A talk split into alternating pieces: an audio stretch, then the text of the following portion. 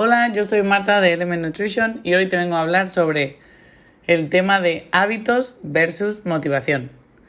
La motivación va y viene. Algunos días es increíble, estás lleno de entusiasmo y listo o lista para patear la vida en el trasero.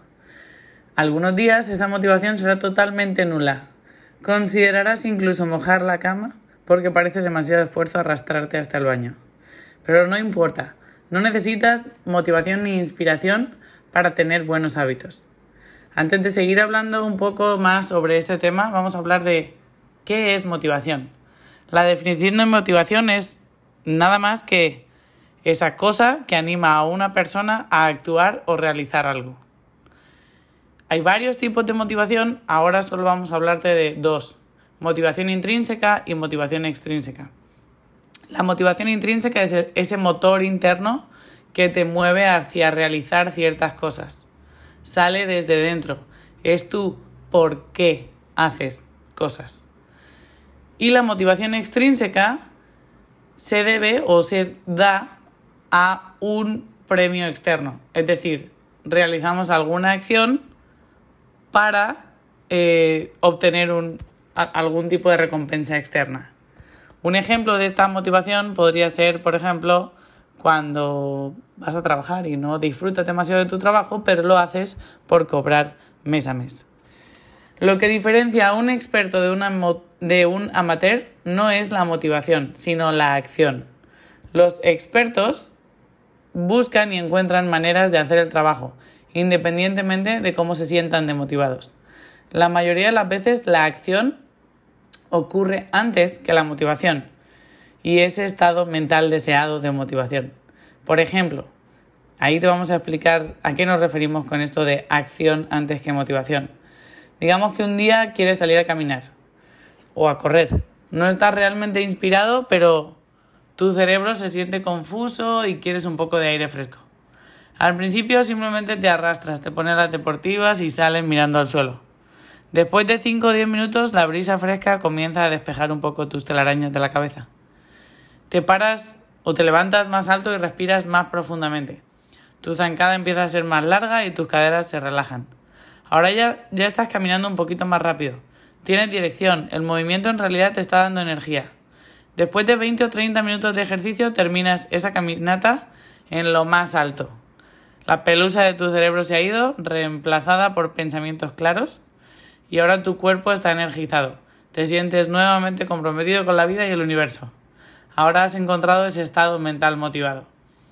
Dime si esto tal vez no en forma de eh, carrera o caminata te ha pasado también alguna vez yendo a una clase, donde empiezas y ni siquiera estás escuchando lo que te dice tu entrenador, pero acabas bien contento de haber acudido a la clase. Tu energía es nueva ahora. ¿Qué cambió? Tú actuaste primero. Cuando se trata de lograr cambios, la acción es más importante que la información. Y con esto nos referimos a que hay veces que pasamos demasiado tiempo buscando información sobre algo para empezar a hacer ese algo. Es más importante que empieces con lo que sabes, pero empieces, a que sigas buscando información y que nunca comiences cualquier nuevo hábito. Y por otra parte, hacer es más importante que saber. Y esto incluso también aplica para el hecho de que haciendo vas a ganar conocimiento sobre lo que sea que quieras hacer. Cualquier hábito que quieras implementar, vas a conocer y aprender mucho más de él si empiezas a implementarlo que si sigues leyendo y buscando información de alguna fórmula secreta que nunca va a llegar. No importa cuánto sepas, solo la acción constante y diaria crea un cambio. Depender entonces de la motivación es demasiado arriesgado, porque la motivación es demasiado volátil. No podemos dejarle todo el peso de tener una vida saludable o no a según si me siento motivado o no. Mucho más poderoso y efectivo son esos pequeños hábitos acumulados de manera consistente día tras día. Esto quiere decir que te enfoques en pulir y mejorar el proceso que te va a llevar hacia la meta deseada y esperada, en lugar de seguir pensando en esa meta y no invertir la suficiente energía en el camino que te va a llevar hacia ella. Invierte energía en lo que haces cada día y en cómo puedes hacerlo un poquito mejor cada día. Algunos tips que te queremos dejar hoy, y seguiremos hablando de este tema un poco más mañana, es primero, busca un gesto que no te tome más de dos minutos al día que induzca a la acción.